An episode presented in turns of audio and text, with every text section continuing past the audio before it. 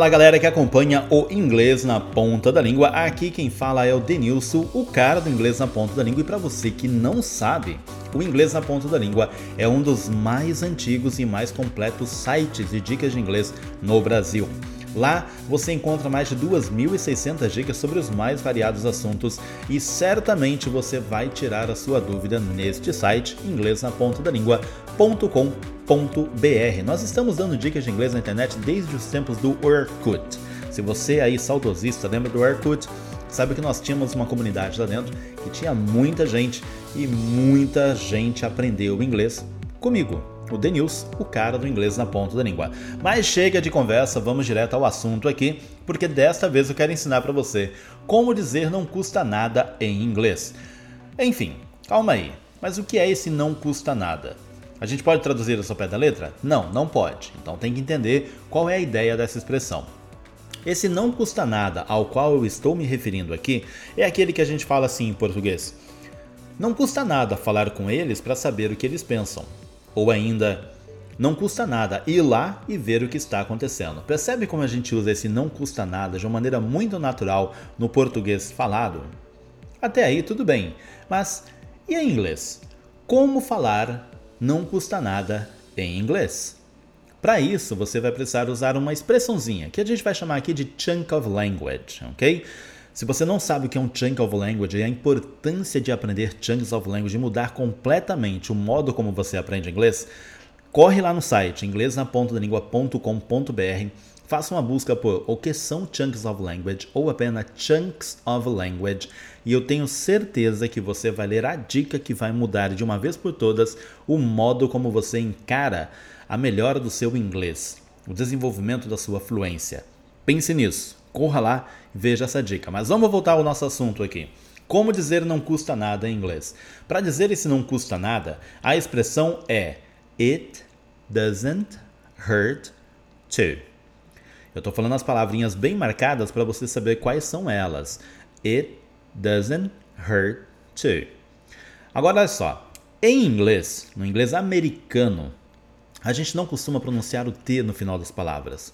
Então ele vai meio que sumir. Ao invés de eu falar it, eu digo it, it.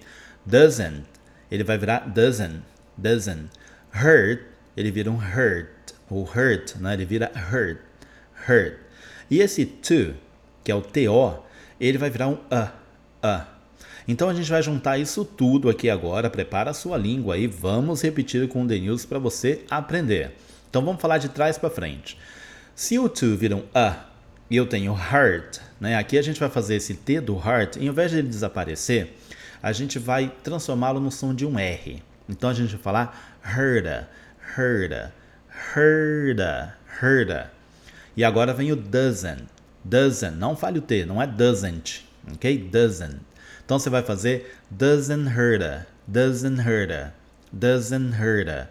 E agora vem o it, que a gente vai comer o T e vai falar apenas it it. E tudo junto vai ficar it doesn't hurt her. It doesn't hurt her. It doesn't hurt her. It doesn't hurt her. It doesn't hurt her, ok? Não tente traduzir isso palavra por palavra, apenas entenda que essas expressões não custa nada e doesn't hurt her são equivalentes, ou seja, o significado por trás delas expressa justamente aquilo que pretendemos dizer. Portanto, pratique bem a pronúncia desse it doesn't hurt her, it doesn't hurt her, it doesn't hurt her, e você certamente vai ficar com essa expressão na ponta da língua e vai soar bem natural quando tiver que falar. Para facilitar o seu aprendizado, seguem aqui alguns exemplos para ajudar você a entender e, claro, aprender melhor essa expressão. Preparado aí? Lembrando que os exemplos e suas traduções estão todas lá no site inglês na ponta da língua.com.br. Portanto, corra no site, Procure a dica, não custa nada em inglês. E você vai encontrar as informações todas escritas bonitinhas lá no site de graça para você se divertir e como o nome diz, né? Para você ficar com seu inglês na ponta da língua. Olha só que legal. Vamos lá então. Exemplos. Primeiro, vamos começando aqui. Uh, são cinco, seis exemplos, produção. É isso que eu estou vendo aqui. Vamos lá. Vamos falar os exemplos e você vai praticando aí. Well, it doesn't hurt to ask, right? It doesn't hurt to try, so let's do it. It doesn't hurt to talk to them and see what they think about it. It doesn't hurt to be nice to people. It doesn't hurt to go and meet him. It doesn't hurt to help a friend in need.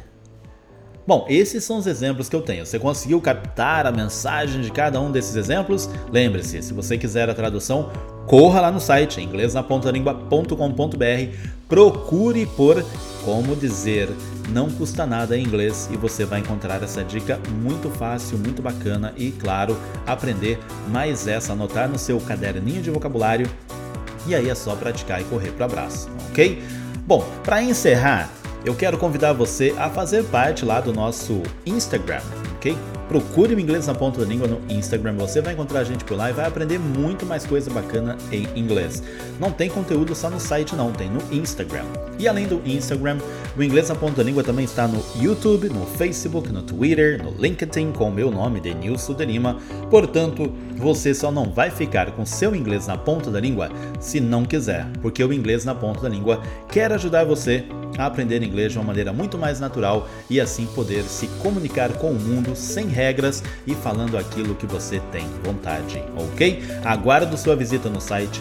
Corre lá no Instagram e diga: Estou te seguindo por conta porque eu vi no podcast. E aí eu vou saber de onde você veio e a gente vai poder continuar a nossa caminhada rumo ao desenvolvimento da sua fluência em inglês. Guys, thank you very much for listening to me. So that's all that I have for now. Take care and keep learning.